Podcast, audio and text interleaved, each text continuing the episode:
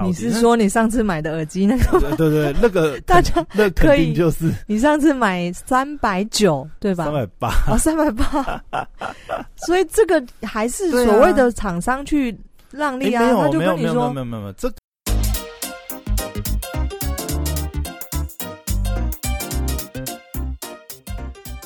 嘿，准备好了吗？让我们听听姐在干嘛。Hello，大家好，我是肖凯丽。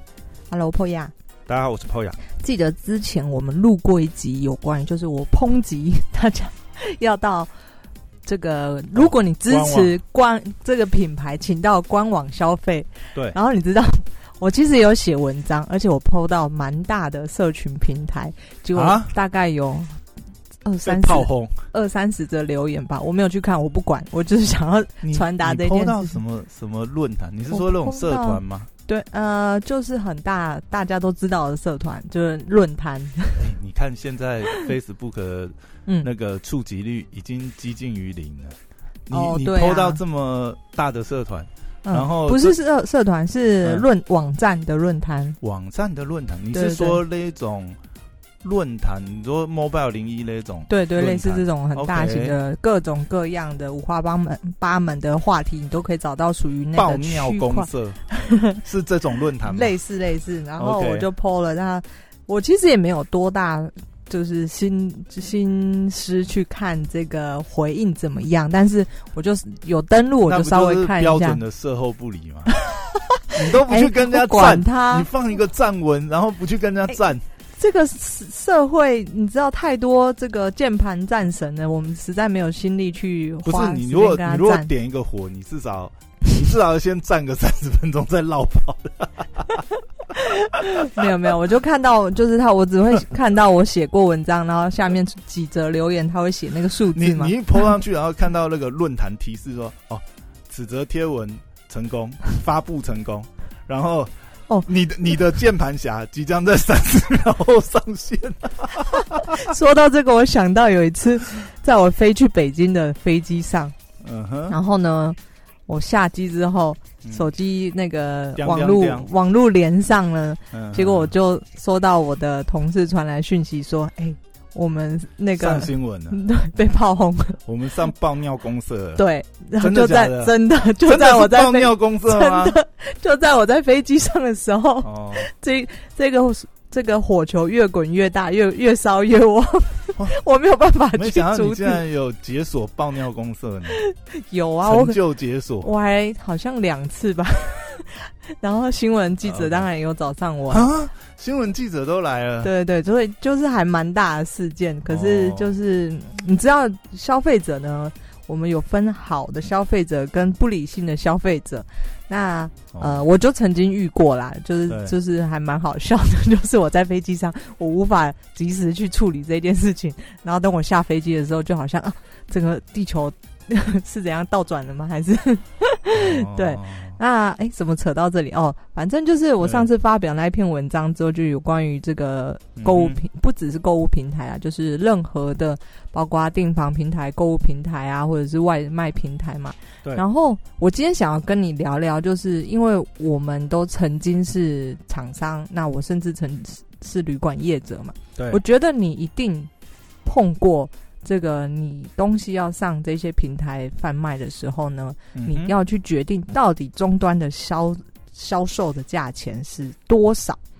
那当时候我在旅馆，因为大家知道随便讲订房平台的价格这么多，那我不只是一个呃厂商旅馆业者，我同时也是消费者，因为我这么爱旅行嘛，所以这些平台基本上我非常非常常用到，我也非常常跟他们打交道。那你呢？如果你那时候在商品在放上这些平台的时候，你会不会去？你优先的会去考量？有两种方式，一种大家不知道有没有看过，就是呃，以旅馆来说，价格都一样。嗯哼，就不管在官网，不管在哪一个 Booking.com、Agoda 或者是大陆的西城网之类的，价格都一样。那一种你就会发现，这个价格有差，这这就是这个这种现象会出现。我们另外一种那个呃搜寻的平台，他们会出现帮你比价比好了，然后你就挑最便宜的。你身为假如身为厂商的话呢，嗯，你通常采取的是哪一种？通常哎，可是这样也要看你的策略是什么，而且有的时候，哦，原来你们每个商品的策略都不一样。也不是啦，大部分平均来说，average，你们觉你们在把商品销售的时候，你呃借由第三方去销售，你们对于定价的策略，在终端价，你们会采取差价还是一样的价钱？我觉得通常来讲，当然一般来讲，你当然是希望是呃市场价格是控制的，就算你说完全一模一样，嗯，我觉得。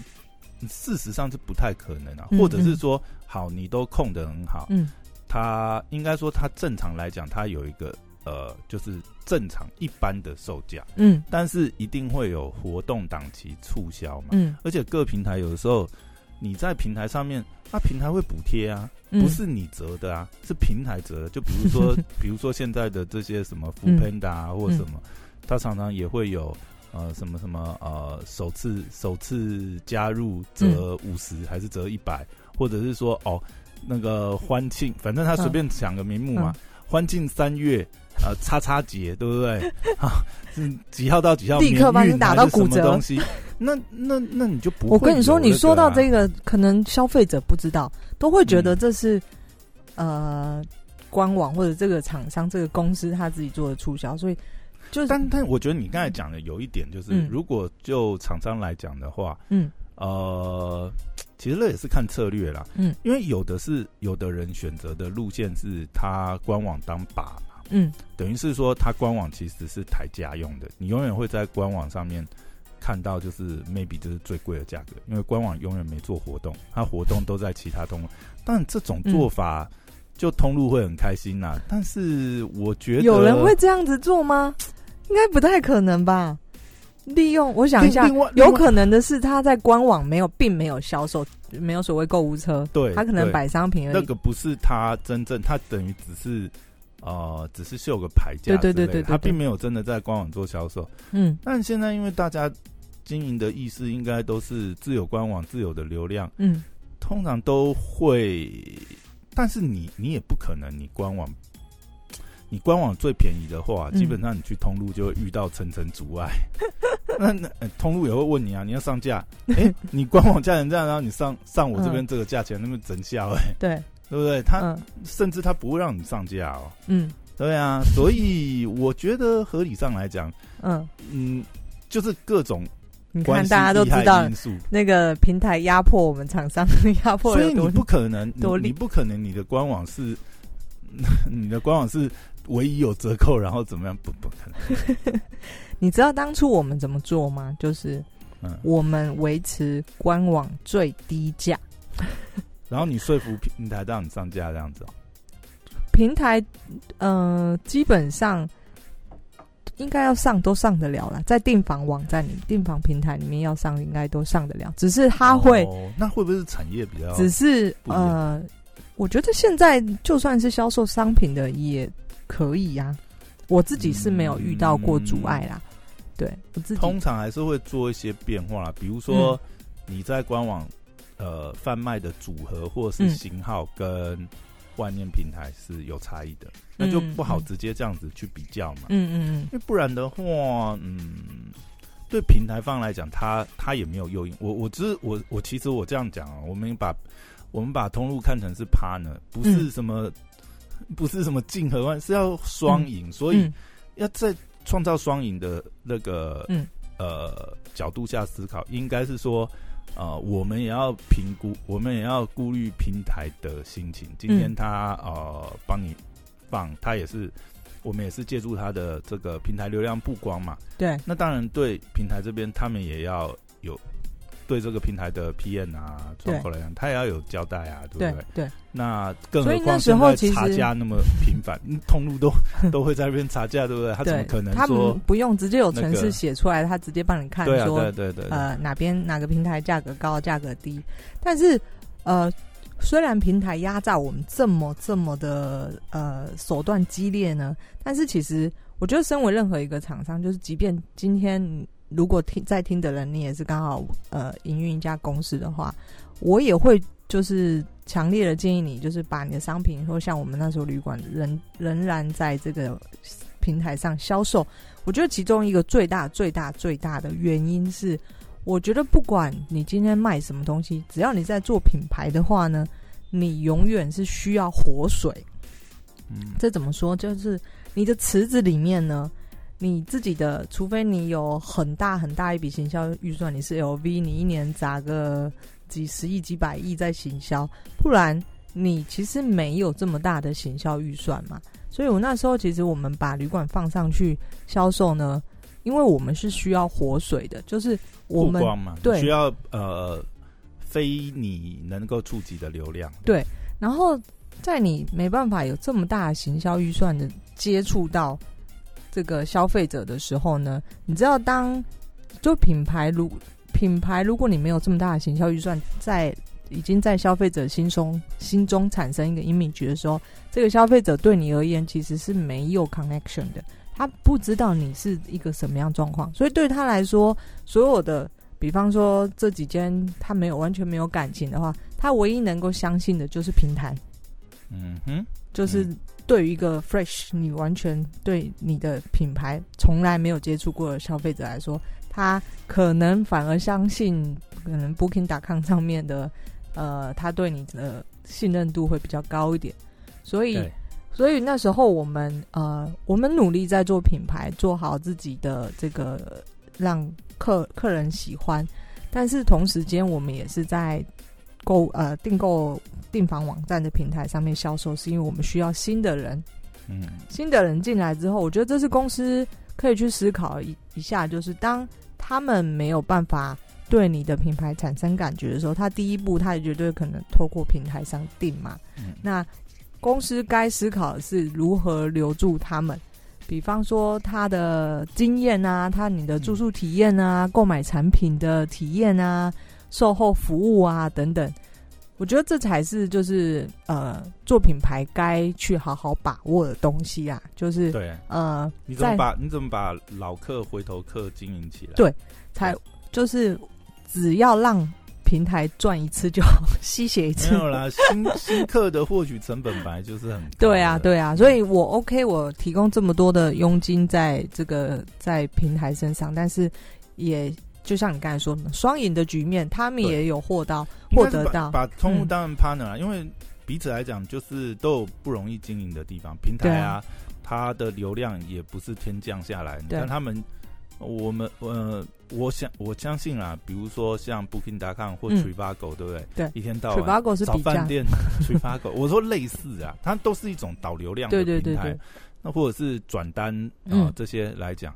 但他们其实也付出了很大的成本在。他们行销预算花超多的，你不然你试试看，你每次在搜寻的时候，比方说搜寻呃行李箱，好，你打出来，他们广告绝对在前三个。那个要抢那个版位的行销预算是需要开非常非常大的。所以，所以你看这样子的话来讲的话，像现在的外送平台就真的很有优势，因为。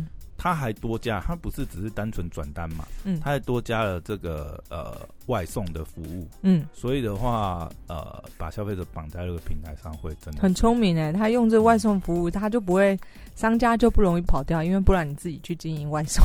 可是我觉得对商家来讲也是 也是有好，我说这种形态来讲就对都有啦，嗯，因为呃，他呃让交易更活化了嘛。那另外还有一个就是说，对这些店家来讲，像嗯现在很多。很多店家就已经扬弃了街边店的经营形式，它可以在巷弄里面去开店，因为它其实是只要一个出餐点，让嗯外送员去呃取餐就好。你觉得这个现象会不会让台湾变成以后餐厅或者是那种私厨越往高楼走？很明显是会，你你可以发。你知道日本就是我第一次有这个，就是碰到这个现象是在日本，我的朋友的咖啡厅开在五楼。靠也太，这这这完全不会有过路客吧？对，谁知道五楼有咖啡厅啊？它下面会放一个小牌子啊，一定有。哎，客人来客数还蛮多的哦，回头客也很多哦。然后我就在想说，外送兴起这件事情绝对会啊，越来越来越往上发展。你看现在台湾的这个店面啊，嗯，尤其是呃很多商圈几乎都发，呃，就是现在已经这个店面空租率很高了，尤其是也当然也有大家可以看一下永康街，当然也有疫情的影响。我是说有一些传统旅游的，嗯，但是你不得不说很多类似像这样子的，嗯，如果是以餐饮来讲。的确，我我已经我，就我之前就有在嗯关注的时候就有发觉，就是其实有些店就是他完全就开始做外送了。嗯，对，甚至就是说，因为他很有名嘛，那基本上你吃了，哎，你也是可以到他店面去，但是他就不做街边店了，因为嗯租金租金成本差太多，一楼的租金太贵或者是说，就像你刚才讲的，他可能是租在二楼。二楼、三楼之类的，对对对对对对对，因为二楼、三楼的那个可能差到两三倍，对对对对。如果大家有租过办公室，就知道一楼真的太贵了。对啊，那现在既然都已经是这种形态的话，他就没有必要。嗯，对。所以我觉得可能是一个现象，就越来越往高处走。不过，不过这这也是啦。如果你租在一楼的话，然后是住在这个呃。三角窗啊之类，那也可以想象，就也可以把它想成，就是说，呃，这也是广告效应嘛。它不只是店租，它其实也是广告。嗯，对，你看，你可以发觉很多，比如说，呃，手摇饮店，尤其是刚成立的品牌，嗯，他们反而会去抢占那种，就是我们传统意义上的那种什么，比如说三角窗啊，西门町闹区的住。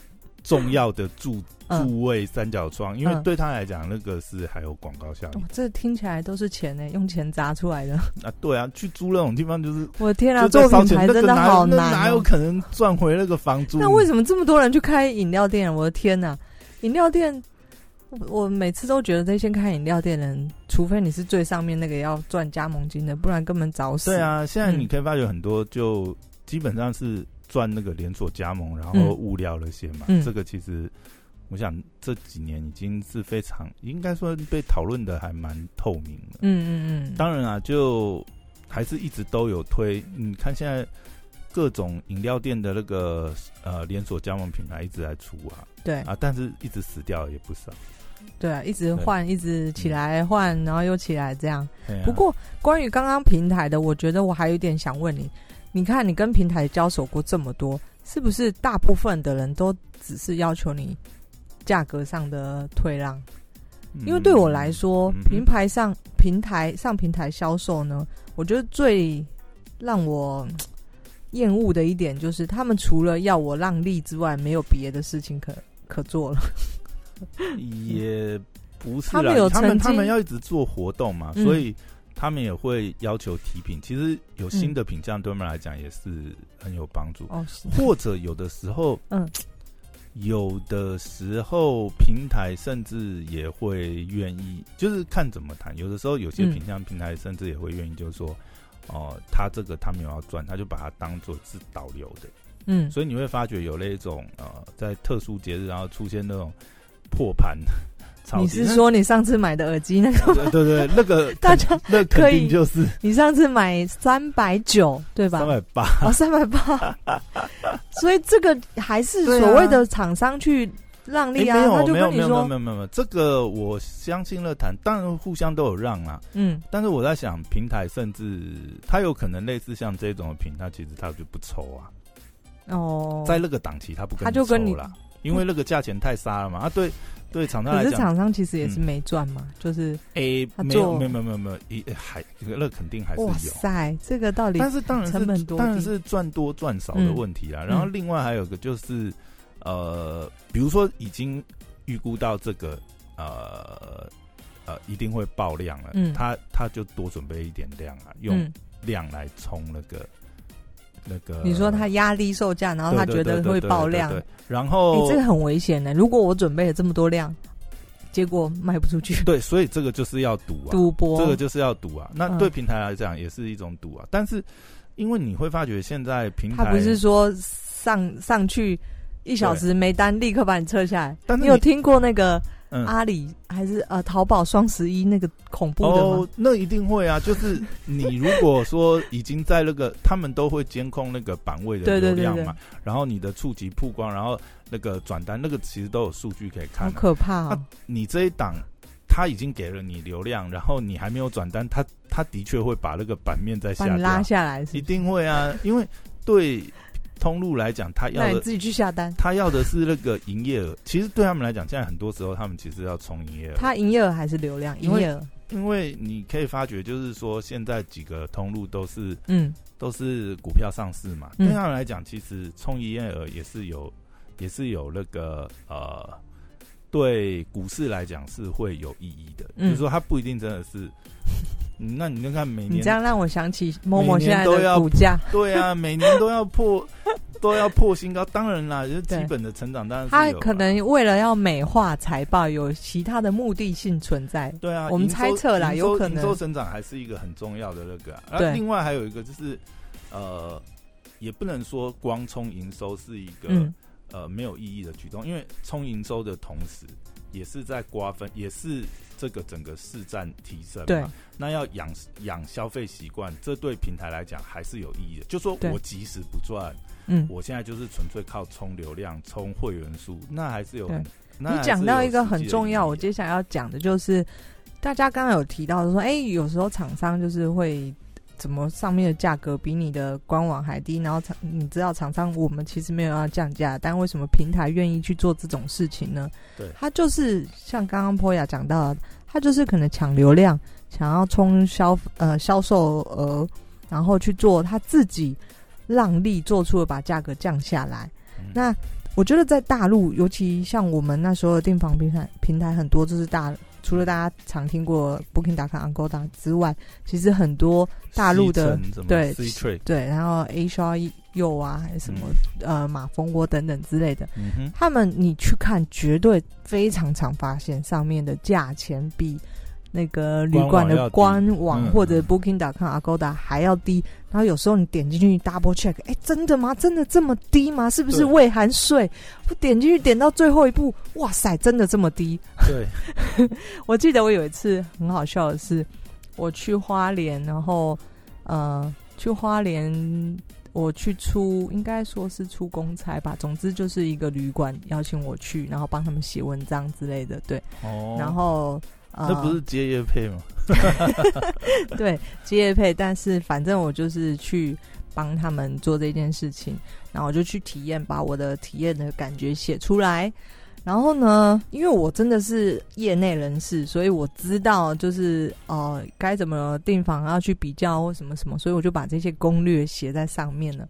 然后呢，我就告诉消费者，就是说，哎，如果你们大家要去订的话，最近。在哪一个平台定的价格比较低？嗯哼，然后写了之后呢，这个饭店方就 就是好意请我把这这个撤掉这样子。那我那时候就觉得有一点奇怪，因为以站在业者立场呢，我就是你既然都敢放在那里了，就是你有可能呃，房间以销售出去为主吧。但他们有他们的考量，还是他是觉得是说呃。那是期间限定的，还那也那是不是还有一个可能？结束以后再请你撤就好。不是，还有一个可能就是我们刚才提到的，大陆的平台很常发生他自己去退利帮你打折，所以其实就是呃，但这也不对，因为他们如果是平台自己让利的话呢，基本上他要给。旅馆的价钱还是一样嘛，因为他是牺牲自己的佣金嘛。对。但总之就是发生这一件事情，那大家常常会去就是稍微比较一下，可能就会发现我刚刚所说的这种状况，可能 A 订房网站的价格比较低，然后你就是擦亮你的眼睛，想说我有看错吗？真的这么低吗？没有，这也是你会发觉，就是所以呃，有市场竞争还是。对消费者最还是比较好，对，你会发觉就是啊，所有的通路，它除了就是你刚才讲的，呃，他会希望就是说，哦，你可以在，你可以尽量去提案，嗯，提活动的特殊组合、特殊价格，嗯，当然我刚才讲的那当然是，嗯，他如果说比较无脑一点，当然就是提，请你降价，嗯嗯，但是我们有我们变通的方式嘛，我们可以提组合或什么，对。包套的行程。不过你知道这个最危险的东西是什么吗？大陆最常打的这个战略就是，就是他先把你砍死，就是一家独赢。也就是说，我今天砸钱，他因为他们有什么 A 轮啊、C、B 轮、C 轮募资募完之后，对对对对，你刚才讲，你刚才讲，其实就是会变成说，他们通路之间也在竞争嘛，所以他就会变成是说，他也 always 希望就是说，好，不管你怎么比，你每次比几乎都会是比到我们家最便宜，或者是说。反正我们家不是最便宜，也就跟其他家一样啦。对，你久而久之，让你养成一个习惯，就是哎呀，消费的习性，嗯，我就去，我就去这个叉叉圈圈，对不对？对，因为反正比来比去，每次就是他最便宜。对啊，但是这个我觉得有的时候也会变成形形塑在他们的强项。比如你会发觉 PG Home 就是三 C 特别强，然后 Momo 可能美妆什么，我不知道是不是他们也刻意，或者是他们的这个呃呃。受众轮廓啦，嗯，因为你会发觉，就变成是说，当然这也我我觉得比较是他们受众轮廓，因为你会发觉，就是说，当他们在这个族群越来越强的时候，他其实也是很容易跟，嗯，他要跟你喊活动，他要跟你包这些东西，嗯，当然也有很多种谈法嘛，有的时候就他也要吃啊，对，那所以他所以你你你可以一直这样 run 下去，你一直有。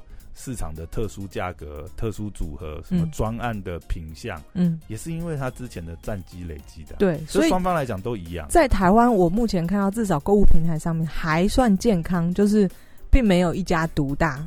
你知道一家独大差不多吧？现在已经有点接近这种态势了。我 希望大家消费者拜托不要让一家独大，一下，不然你就知道死了。你未来你就知道。我举个例子，就是，嗯，我突然想到，就是你知道大陆之前瑞幸咖啡，它不是后来做做假财报，然后爆炸呃倒闭吗？你知道他刚开始要吸引这个呃大家的关注，他全部撒那个券。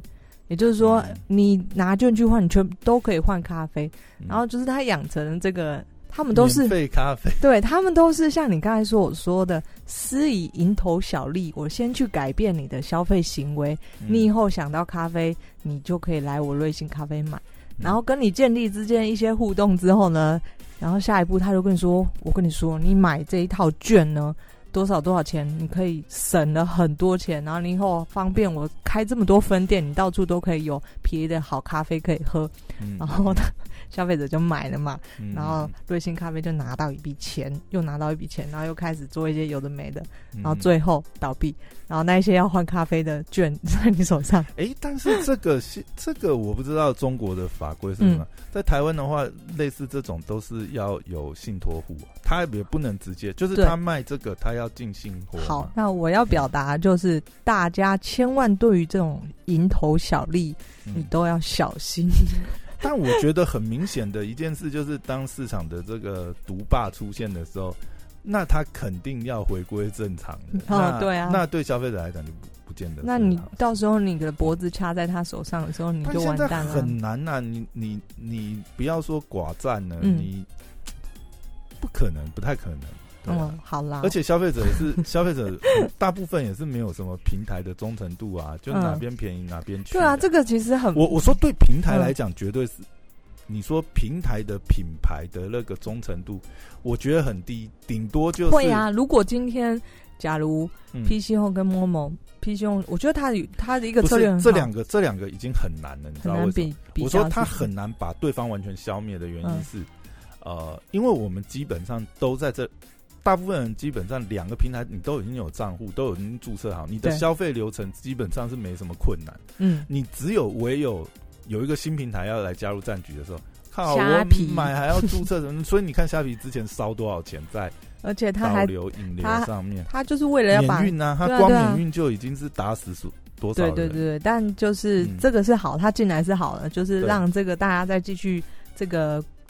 呃，重整一下不会，所以你可以看最近这几年虾皮的那个免运补贴就没有前面那么狂 那么狂了。他没有，他还是有，他他还是常常发补贴券，但是就没有之前用户吧，就补贴或什么的。而且他在卖家的抽趴上面也是比较少啊，哎，有涨了好几次，真假的？因为我没有在那边，你跟初级比看看，涨了好几次了。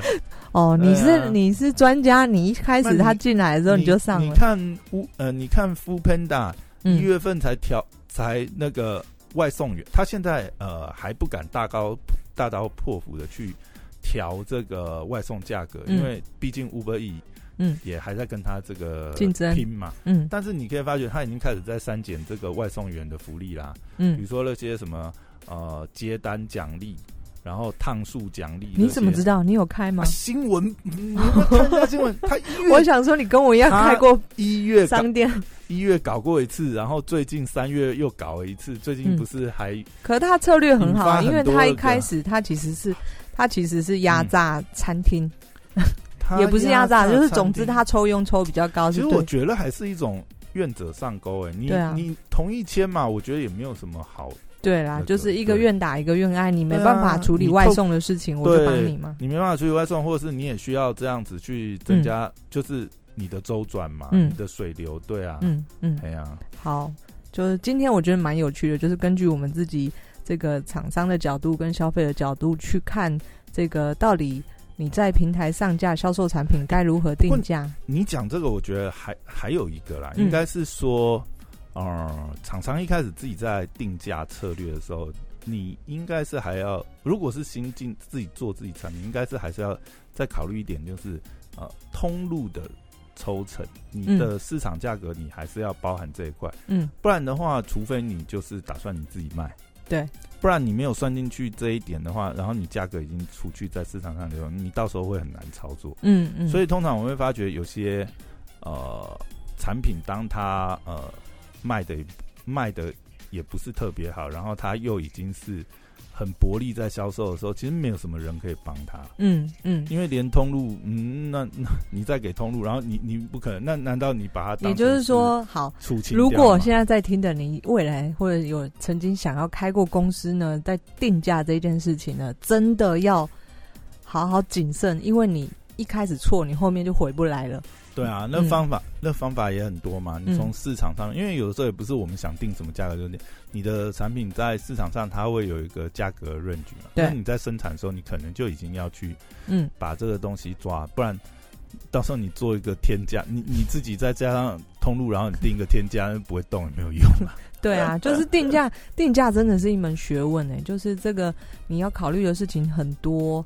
包括这个通路的价格，未来产品的行销上面价格，因为毕竟你开公司，你还是要赚钱嘛。你要赚钱，你才能够有那个多余的精力把产品品牌做好嘛。对啊，对啊，所以行销的成本、通路的成本、人事，然后税、物流，对，所以不要觉得，所以你当然会有的时候会看，哎，为什么哇，这成本才多少啊？这个对不对哦？这个好啊，你厉害，你来开啊，这这个才。几毫克，对不对？哇，这诈骗，对不对？哇，这么贵，卖那么贵，你有想算那些？我有时候买东西，我都会觉得，哈，这样你到底要赚什么？我就啊，对，我就有的时候，有的时候我们会很好奇，就是嗯，因为他定的那个价格，你会觉得，哎，你去算，你会觉得。哇塞，那你这样，你到底要赚什么？对啊，做功德吗？对，就我就觉得哇，有些人真的很辛苦，就他们是一个很脚踏实地的人，那可能没有周遭没有这样的人曾经给过他们意见哦，定价该怎么样，开公司的方式应该要怎么样或什么，然后他们就是很脚踏实地。对啊，因为每个产业不一样，但是但是单纯，你一定不可能那个。但是我觉得市场的价格是嗯有它的意义在，有它意义在啊，没有人会。莫名其妙去破坏市场价，除非他突然有什么 cos 档 特殊的生产，还是应该是不太可能。难呐，对，难呐，对啊，对啊。好啦，今天有我觉得话题非常有趣，就是从我们呃业者的角度跟消费者的角度去告去呃跟你聊聊有关于平台定价这件事情。好啦，最后还是回归到于，我觉得如果你就是喜欢这个品牌。就是还是好好的支持他们，直接跟他们购买。对，去官网支持他。对，没错，就是这样。好，谢谢大家，我是肖凯丽。好，我是波爸。要跟要跟大家说一下，那个喜欢的话，多点两次，多点几次订阅，不用了，还好啦。好，高兴的话就帮我们五星五星吹捧，然后分享给你的这个嗯左右邻邻兵这样，左右邻兵旁边的同事。好，谢谢大家，拜拜，拜拜。